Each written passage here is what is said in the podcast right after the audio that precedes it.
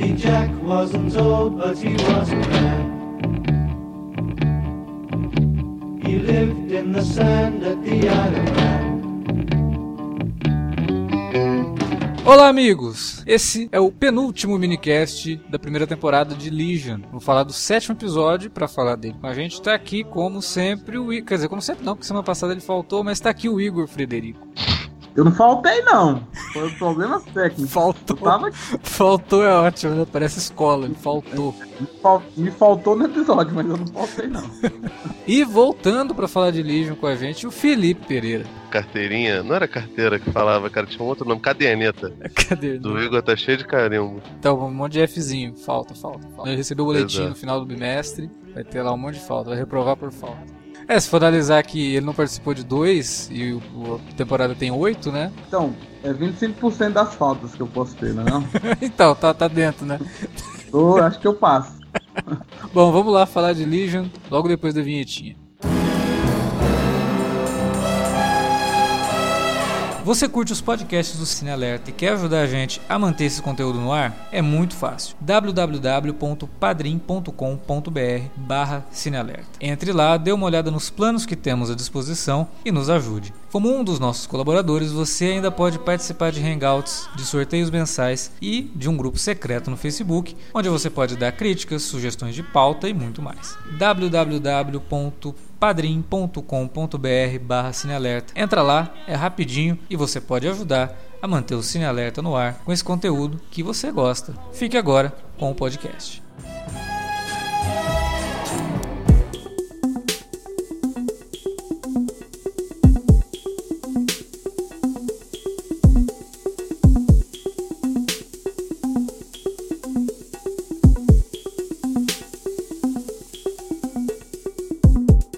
Repetitivo a gente dizer que, porra, esse é o episódio mais foda de Legion da temporada, porque a gente sempre começa desse jeito, é impressionante, porque os caras sempre conseguem surpreender a gente com alguma coisa. E esse sétimo episódio, ele conseguiu fazer um negócio que a gente estava um pouco receoso que fizesse não ficasse tão bom, né? Que é usar a exposição pra caramba pra poder contar uma história que os fãs de quadrinhos já conheciam, com alguns twistzinhos, um outro ali e tal, mas é a história que a gente conhece. E é realmente isso que Legion trouxe, né?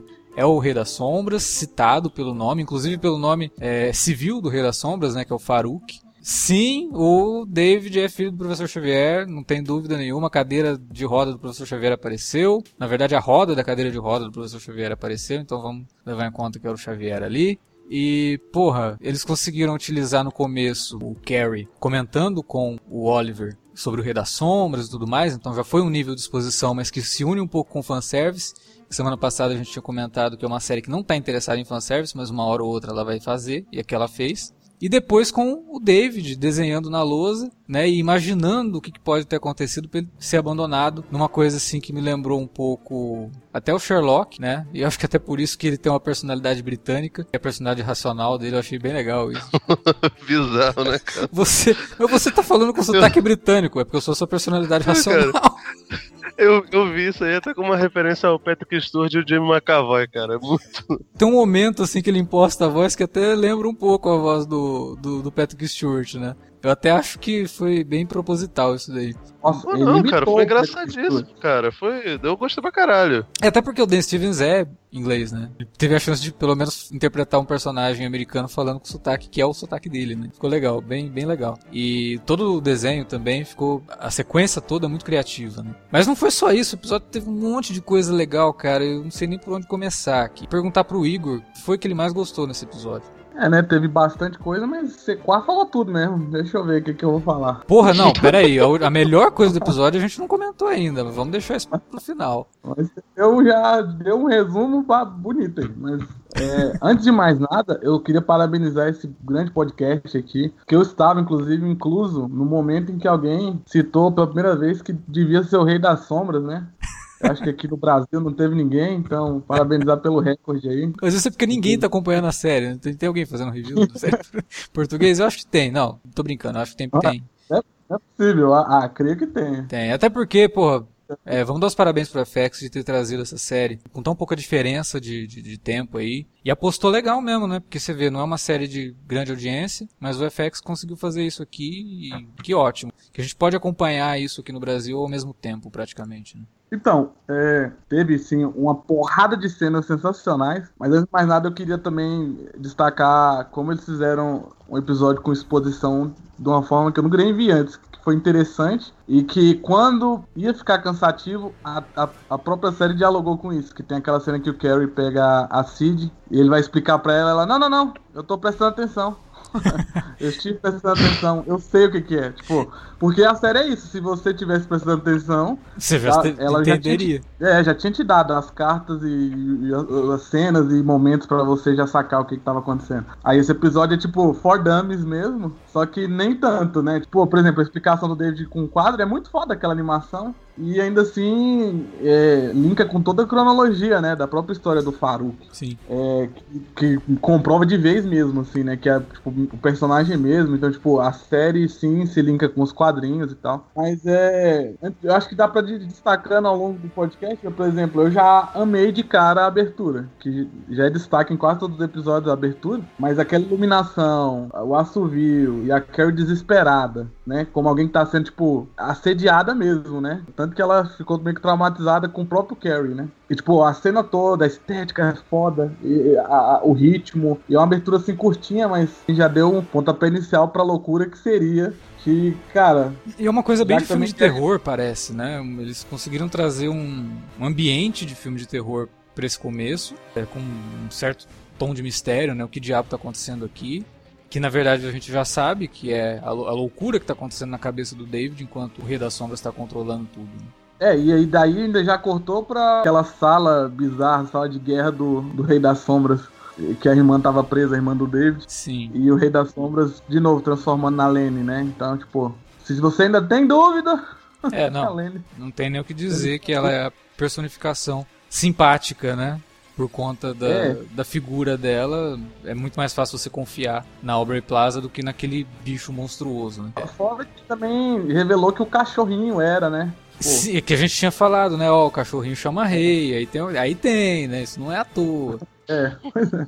Mas aí que tá, né? Porque também eu acho que muita gente odiou o Westworld na época, porque se focava só no twist e tal, e quando saiu o twist todo mundo já sabia. Mas aí que tá, tipo, a cultura de hoje que é agoniada pra saber tudo antes, uhum. mas a narrativa, cara, a narrativa, quando é boa, ela vai te entregar antes e você se for esperto, você vai saber antes. Não é isso que é importante ou bom, por exemplo, em Legion. Pra mim, longe disso, tanto que o episódio prova isso. Tipo, as explicações, a gente já sabia, o whatever explicações, só que a estética e, e, ritmo e trilha e tudo que tá ali, os elementos malucos que estão acontecendo, são o que importa para mim, a experiência de ver o episódio, assim. Tipo, todo episódio de Legion é uma experiência. Até o passado que eu não amei, de certa forma, foi uma experiência também. Então, tipo, ah, olha como adivinhamos. Até fiz a brincadeira aí de ser o primeiro podcast. É, mas nem é, assim, na verdade, tem uma diferença muito, né? muito grande entre o que aconteceu com Westworld e o que aconteceu com Legion. O Westworld, ele, apesar de ser baseado num filme, ele é uma história original, ele não é a história do filme. Então todo o lance do Homem de Preto ser o, o rapaz lá que a gente estava acompanhando desde o começo da série era uma coisa nova. Foi criação do Nolan e tudo mais. E isso ficou muito na cara que era. E aí quando você vai explicar isso, você faz uma explicação muito, muito, muito óbvia para um negócio que já estava na cara, não precisava de ser tão óbvio daquele jeito. O Legion, não, né? Tipo, essa explicação é a explicação dos quadrinhos. Tipo, é, já é o troço que você espera mesmo. É. Não que tenha acontecido nos quadrinhos isso, mas quem tem o background de saber que o Xavier tinha uma, um, tem, né, uma, quer dizer, tinha, porque o Xavier tá morto nos quadrinhos hoje, né? tinha uma rivalidade com o Rei das Sombras, muito forte, ele derrotou o Rei das Sombras, o Rei das Sombras meio que jurou derrotar o Xavier de alguma forma, e que tem, inclusive eu tinha comentado uh, que recentemente a Salvat tinha lançado uma edição especial daquela edição de capa vermelha de histórias clássicas, dedicada ao Xavier, que tem tanto a história do Xavier enfrentando o Farouk, quanto tem a história do Legião, que o Rei das Sombras é, se aposta do corpo do, do, do, Legião, que é a saga da Ilha Muir. Então quem ficou interessado por essas duas histórias tem nesse encadernado da, da Salvat. É uma boa oportunidade para procurar e, e, ler. Já é do background, então meio que você já espera. A série poderia te dar um plot twist em relação a isso? Poderia ter alguma coisa nova, como a gente até especulou? Pô, às vezes eles estão trabalhando a ideia de que o Xavier não pode usar o Xavier, vamos usar um outro personagem. Então coloca lá o Oliver como pai do, do David, que ele também é telepata e poderia muito bem ser o pai do, do, do David. Mas não, eles simplesmente foram pelo lado fiel da coisa trouxeram a mitologia dos quadrinhos, só que não é a mesma coisa, sabe? Você tem uma batalha durante esse episódio, por exemplo, que ela é totalmente dependente dos poderes do, do David. Que é uma coisa que a gente não viu nem no, nos filmes. A gente gosta muito dos filmes, a gente gosta muito do Patrick Stewart como professor Xavier. Mas a gente nunca viu o Xavier enfrentando mentalmente alguém. Tá, lá no primeira classe tem uma coisa mais ou menos assim, mas ainda assim é muito feijão com arroz, sabe? Aqui no, no Legion não. A forma como você tem uma batalha mental durante Cara, já estamos no quarto episódio que essa batalha mental tá acontecendo. Sabe? É, é muito diferente, é, é, criativo e faz parte do desenvolvimento do, do, personagem, faz parte do crescimento do David como mutante, dele se descobrindo. Esse episódio foi o ápice dele descobrindo a extensão dos poderes dele, se libertando daquilo que estava prendendo ele, né? Que estava oprimindo ele desde criança. É por isso que eu acho que Legion, ela, mesmo quando ela se prende ao que é os quadrinhos, consegue te entregar algo diferente. Nos, cara, nos quadrinhos mesmo, Batalha no Mundo Astral, é, depende muito de quem está desenhando. Mais do que está desenhando do que quem está escrevendo, sabe? Porque o cara tem que ser muito criativo para mostrar um troço diferente. Lá atrás, na revista dos Novos Mutantes, por exemplo, quando era o Bill Sienkiewicz, era foda, porque o cara é foda. Agora, quando é outro cara meio sem imaginação, faz aquele feijão com arroz também, fica aquela coisa batida, né? Aqui não. Aqui a gente tem, inclusive depois a gente vai comentar mais da sequência final. É uma montagem paralela, né? Então ela tem o mundo real, tem o, o, mundo prisão e tem o outro, a outra parte desse mundo prisão e tudo sendo mostrado ao mesmo tempo. Muito mais interessante você ver isso do que ficar batendo na tecla das batalhas como zonas de série de super-herói.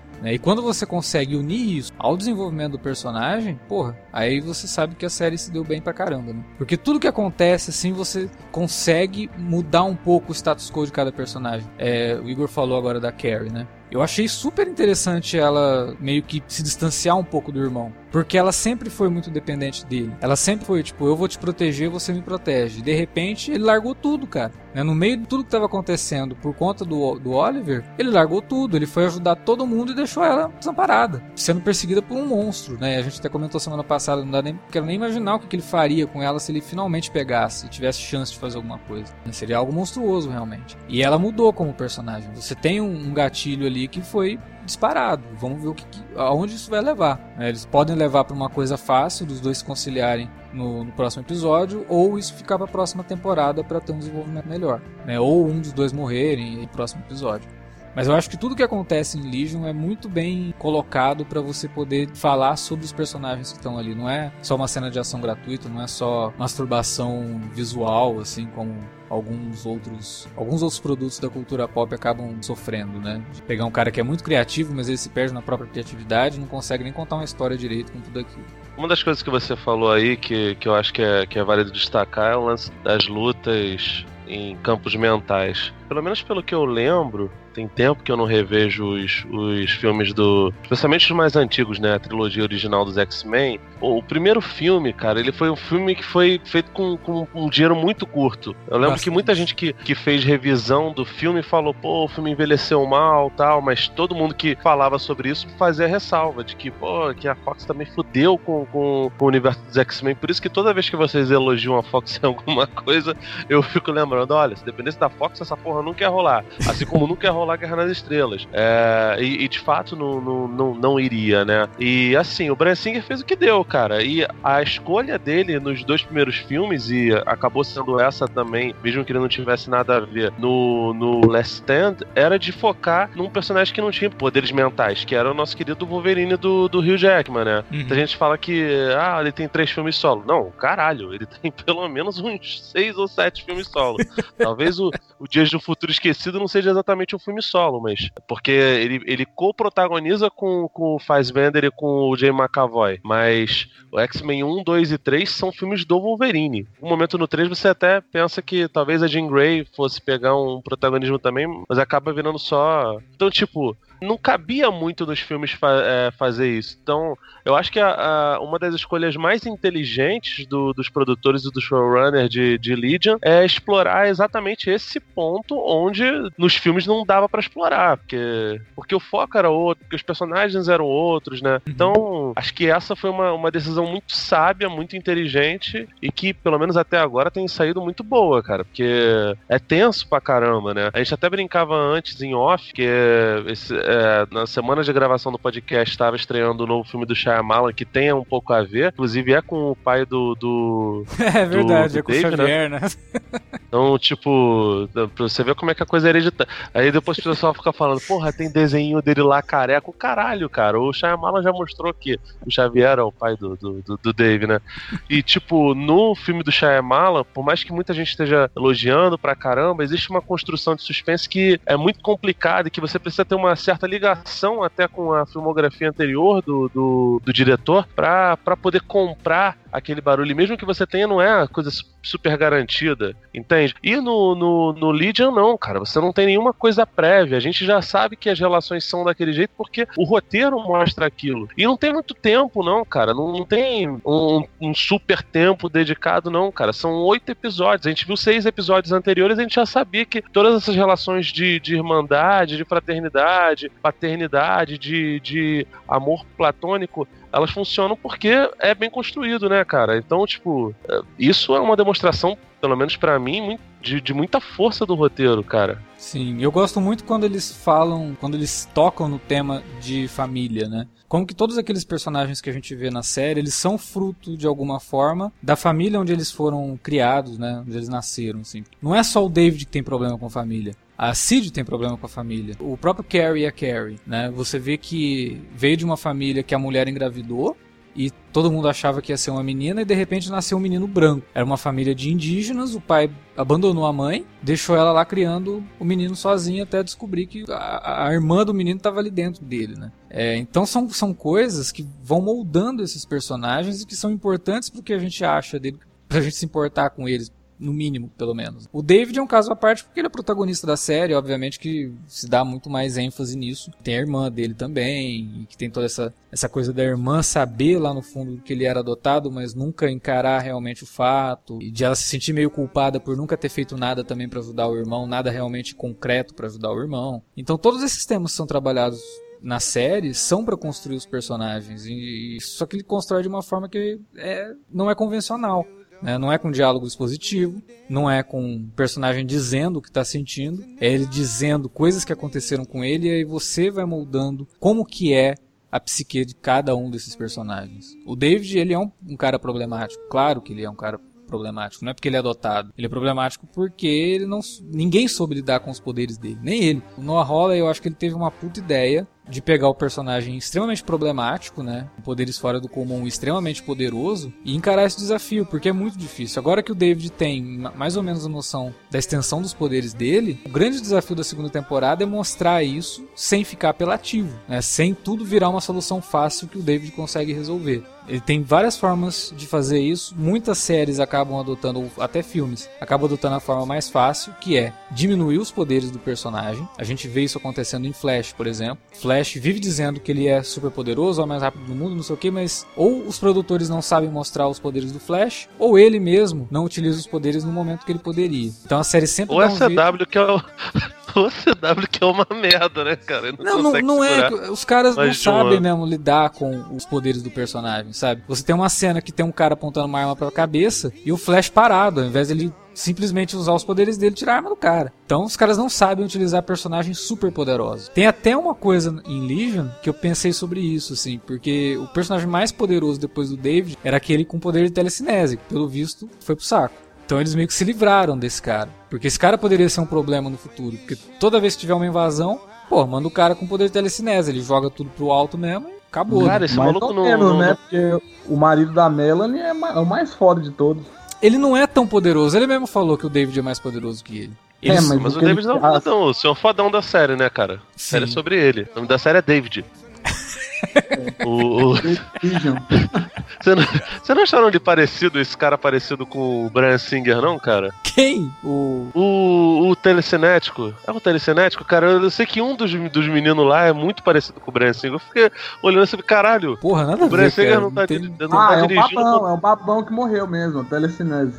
Então, Vocês cara, não lembra? O... Porra, não achei não, cara. Não, assim, um pouquinho mais, né? Tomou, comeu uma lasanha a mais, mas é o, o Brian Singer, cara. Eu achei estranho, eu falei, caralho, o cara não, não botou o dedo nisso, tá aí no meio do elenco. Eu achei Pôs o irmão dele, Achei. pôs o irmão dele. O primo. Pode ser, ó. Primo distante do Brian Singer.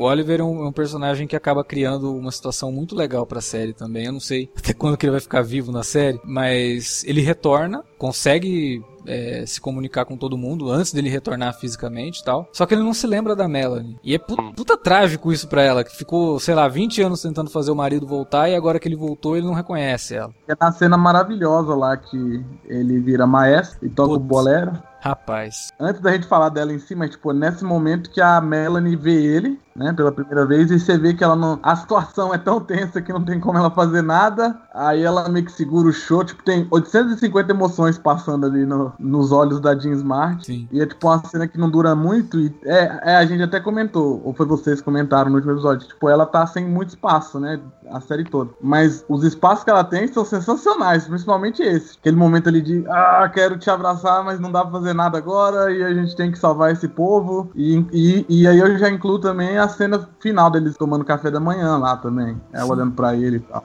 E ele dando aquele girassol, né, colocando no copo dela. Ele é, mas ele é muito cavaleiro, né? Muito estiloso. Não, ele é. Os diálogos dele são ótimos, cara. Tipo, Cara, ele falando Ele com o Carrie fazer lá. um barbershop quartet com o David. Agora o Carrie. Falta um. Ele falando com o Carrie. Esposa? É, Melanie. Melanie. Ela era chinesa? não, ela não é chinesa. Japonesa? Não, É. ela não é oriental de jeito nenhum. Aí lá no meio da conversa, você tem certeza que ela não é? Não, É muito né? nonsense, cara. mas o foda do- da exposição desse episódio é isso. Tipo, era uma cena que tava explicando coisa, mas ele ficava interrompendo toda hora, falando coisa, nada com nada. Sim. Tanto que depois ele aí fala do barbershop quartet, aí ele fala, fa- pergunta da, da nacionalidade da mulher dele, e ele vai e ele vai interrompendo o Carrie. Então, tipo, no meio da explicação também dá é interessante você ver a explicação, porque tem um personagem muito louco, ele até fala: é, "O problema que tá acontecendo comigo é pratos? Pratos? É pratos que eu queria? É a palavra pratos?" E, e na conversa dele com o Carrie, que ele começa a falar e o Carrie vai completando, ele, você vai fazer isso toda hora. É legal também, ó. Isso também é, é- é- é- mostra como que a série trabalhou bem os personagens, que chega nesse episódio, você já sabe, né? O Carrie, você entende porque que ele vai completar a frase, né? Sim. Por exemplo. Porque ele tem, né? a- Ele e a irmã dele tem aquele, aquele, aquele negócio, aquele ritmo. E, pô, só um ator foda que nem o Germain Clemente, velho, pra fazer um personagem tão estranho, que fala nada com nada, te convence e é engraçado, velho. Tipo, pratos? Pratos do nada, velho. O humor da série, ele tenta ser inteligente, não sei se esse negócio todo, só que em outros não, né, cara? Ele chuta o pau da goiaba mesmo e foda-se, como, como, como nesse. E sai harmônico, né? Sim. Que poderia, poderia sair muito, muito, muito zoado, muito genérico, né, cara? Talvez esse seja. Eu tô vendo uma porção de. Infelizmente, né? Eu tô vendo uma porção de, de série de herói recentemente, né? Algumas da CW eu acabei vendo, vi agora as da, da Netflix, e depois de um tempo, parece que a fórmula começa a desgastar e você começa a, a observar que as coisas soam muito genéricas. Por exemplo, você tava citando lá o lance do Flash. Uhum. E eu, eu não lembro exatamente como, como aconteceu a primeira aparição do Barry Allen no Arrow, né? Mas assim, me parecia que era o, o personagem famoso da vez que a gente poderia colocar aqui numa série da CW. Porque não, não me lembro se, se na época tinha tantos planos assim, é, tão definidos Não, sobre. não, eles, na época foi anunciado que antes da temporada de- Arrow começar, eles falaram que o Barry Allen iria aparecer e que no, no penúltimo episódio de Arrow eles fariam um backdoor pilot pra Flash. Que seria um episódio que iria contar a origem do Flash e tal. Aí eles mudaram de ideia Não. no meio do caminho e falaram: não, não vamos fazer esse episódio no Arrow, não. Vamos fazer um piloto de Flash de uma vez e vamos dar sinal verde pra série. Bem Pois assim. é, então, pelo que eu me lembro, teve até um tempo que as pessoas começaram a cogitar a possibilidade de não fazer um novo Flash pros, pro, pro cinema, né? De tentar reaproveitar aquela, aquela situação e acabou não rolando, né? Tanto Não. que o, o Flash do cinema é outro cara, é o, é o Ezra Miller, né? Sim. Então, tipo, me pareceu muito. Ah, é o personagem famoso que dá pra gente colocar aqui. Aí depois eles chegaram e começaram a usar as coisas lá na Warner, e aí você acaba cortando pra caramba um monte de, de ideias boas que você poderia colocar no, no, no- no seriado. E eu lembro que a primeira temporada de, de Flash, todo mundo, inclusive você, adorou. Falou, É "Pô, bacaninha, é divertida, é legal pra caramba. é escapista, é legal, divertida. E de repente caiu, caiu de, de nível, né? Pra Bastante. mim cai por causa disso, porque é uma coisa muito genérica, como o Punho de Ferro. É muito genérico, não pelo Punho de Ferro não ter uma, um potencial pra se criar uma, uma boa história, mas porque claramente a fórmula ela acaba ficando mais gritante até do que a fórmula, por exemplo, dos filmes. E a gente bateu pra caramba em Doutor Estranho e Homem-Formiga por ter feito exatamente o que fizeram no, no, no Homem de Ferro, né? Vi- vive um medo aí pro Spider-Man Homecoming também cair nessa, nessa, nessa coisa, né? É precoce falar, falar alguma coisa sobre Legion e sobre outras séries no, nesse universo dos X-Men, caso tenham de fato. Não sei, vocês são mais informados, mais bem informados do É, que eu o nesse Brian quesito. Singer já tá dirigindo o piloto da, da próxima, né? Que vai se chamar The Gifted. E que deve estrear agora na Fall Season. Que é sobre quem?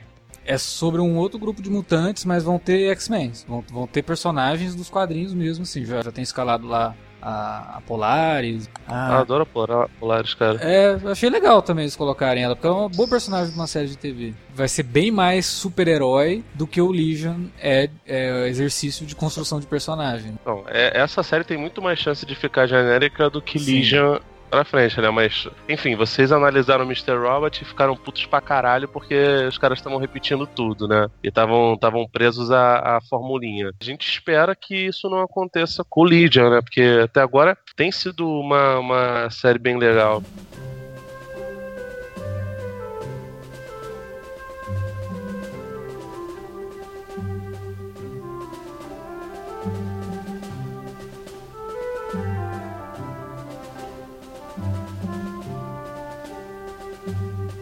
E a gente pode entrar, inclusive, na sequência mais incrível do episódio, que é a montagem paralela da grande batalha da Lenny com as, com as mulheres, né?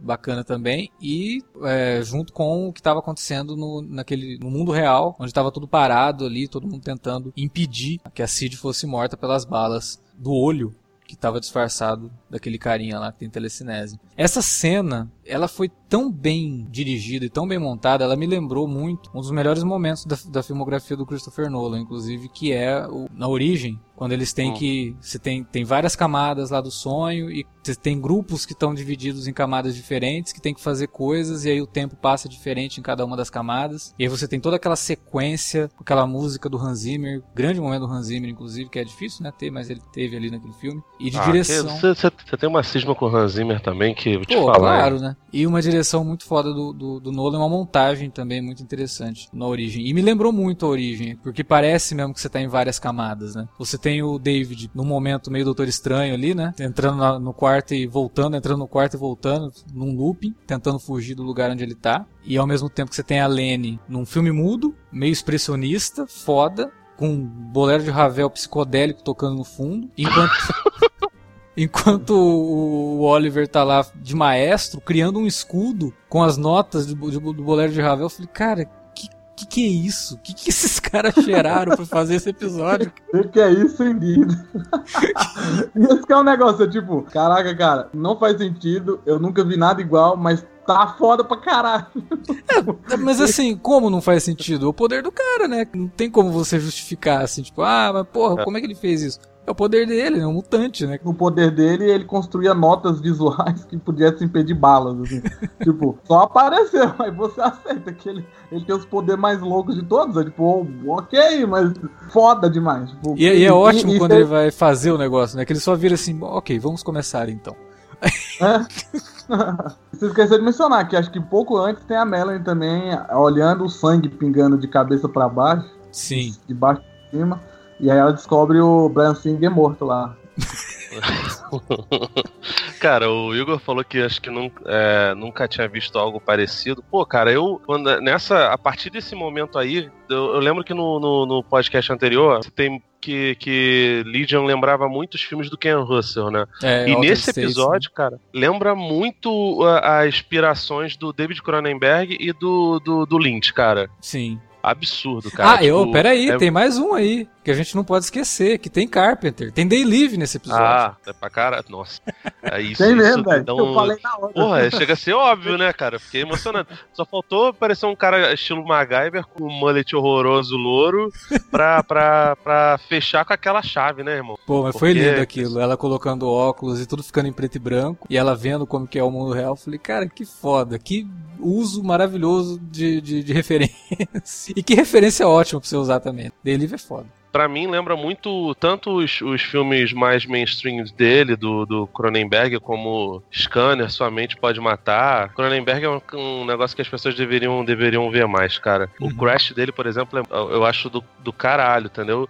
E, cara, tem muita referência a Homem-Elefante, Eraserhead do, do, do, do Lynch, entendeu? Não é cerebral como são os filmes do Lynch, mas tem as referências que estão todas ali, cara. Só, é só você, você observar com carinho. Mas quando ela transforma o Tom Waits bizarro lá em peso de papel, eu achei foda, cara. Nossa, eu, não- eu não esperava.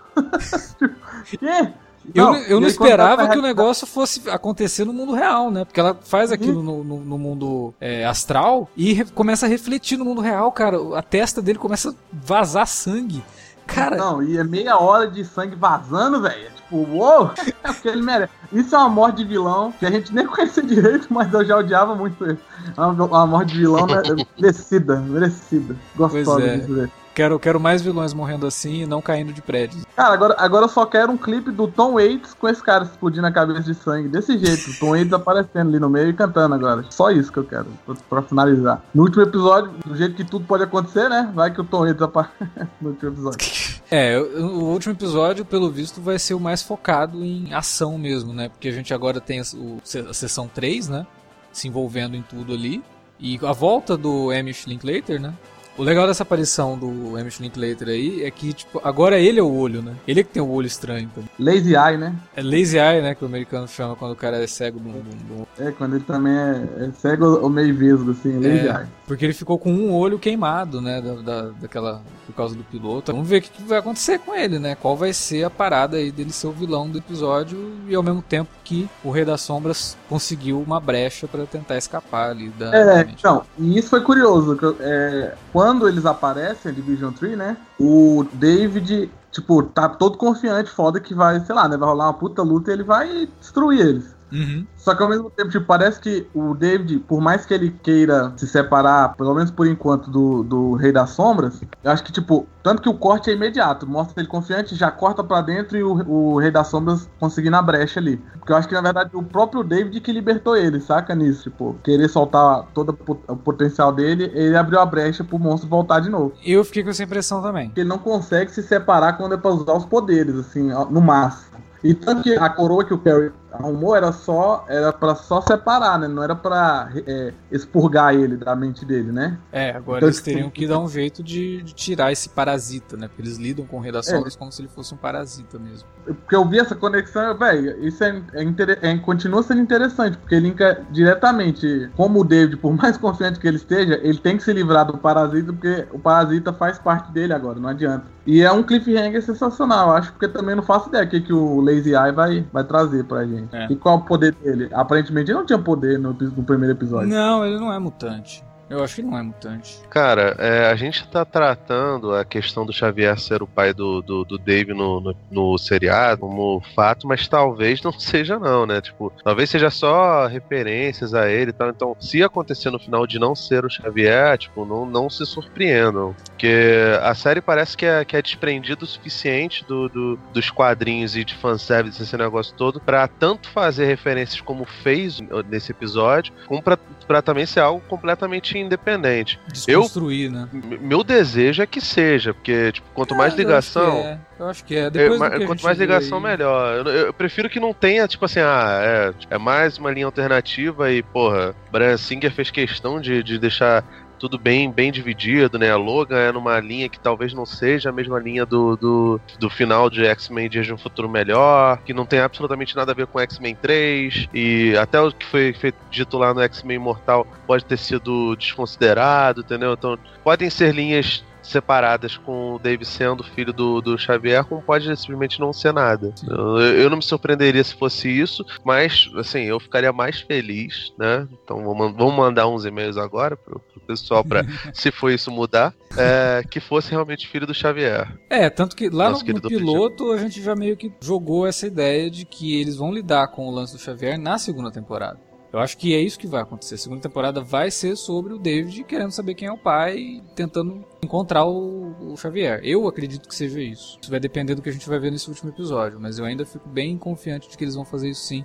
E eu acho que é uma decisão acertada, porque eles precisavam primeiro contar, mostrar quem é esse cara. Ele não pode ficar ligado ao pai dele na primeira temporada. Isso tem que ser uma coisa para ser abordada depois. É, aparentemente, já fiquem avisados, o episódio final vai ter uma cena pós-créditos. Então, assistam até o final. E eu não sei, uma coisa que eu tenho reclamado do FX é que ele não mostra os créditos finais da forma como tem que mostrar e eu fico um pouco de receio dessa cena acabar sendo excluída aí na exibição no Brasil. Tomara que isso não aconteça. O FX tem mania de terminar o episódio e aí já começa a atração seguinte e aí fica mostrando os créditos finais numa telinha como se fosse aquela opção da televisão de você colocar um, a imagem de um canal, de um outro canal em cima do que você está assistindo, sabe aquela, aquele quadradinho.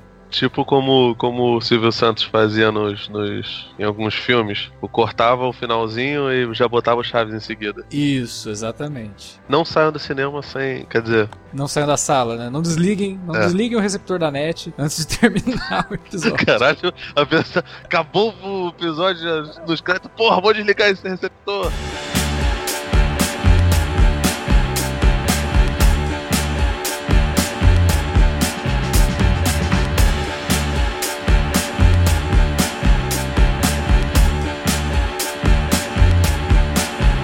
Bom, era isso que tínhamos para falar sobre Legion essa semana. E agora a gente levanta a bola para vocês que nos ouviram aí. Deixem um comentário ou mande e-mail para alertavermelho.cinealerta.com.br. Você pode também entrar em contato com a gente pelas redes sociais, facebook.com.br cinealerta ou arroba cinealerta no Twitter. Não se esqueça que você pode usar as redes sociais para divulgar o nosso trabalho aqui. Então, quando a gente postar os podcasts, vai lá no Twitter, DRT, vai lá no Facebook, na nossa página e compartilhe no seu perfil. Beleza? Ajuda a gente a construir melhor a nossa gama de ouvintes e leitores também. O Cine Alerta não é só um podcast, né? Beleza? Semana que vem tem o último minicast de Legion e a gente já está se preparando para qual vai ser a próxima série que vamos acompanhar aqui no minicast. Eu acho que tá, tá, tá uma, uma, boa temporada aí. A escolha tá meio difícil, mas eu acho que a gente já sabe qual que é. Semana que vem tem mais. Obrigado pela audiência e até lá. Tchau, tchau!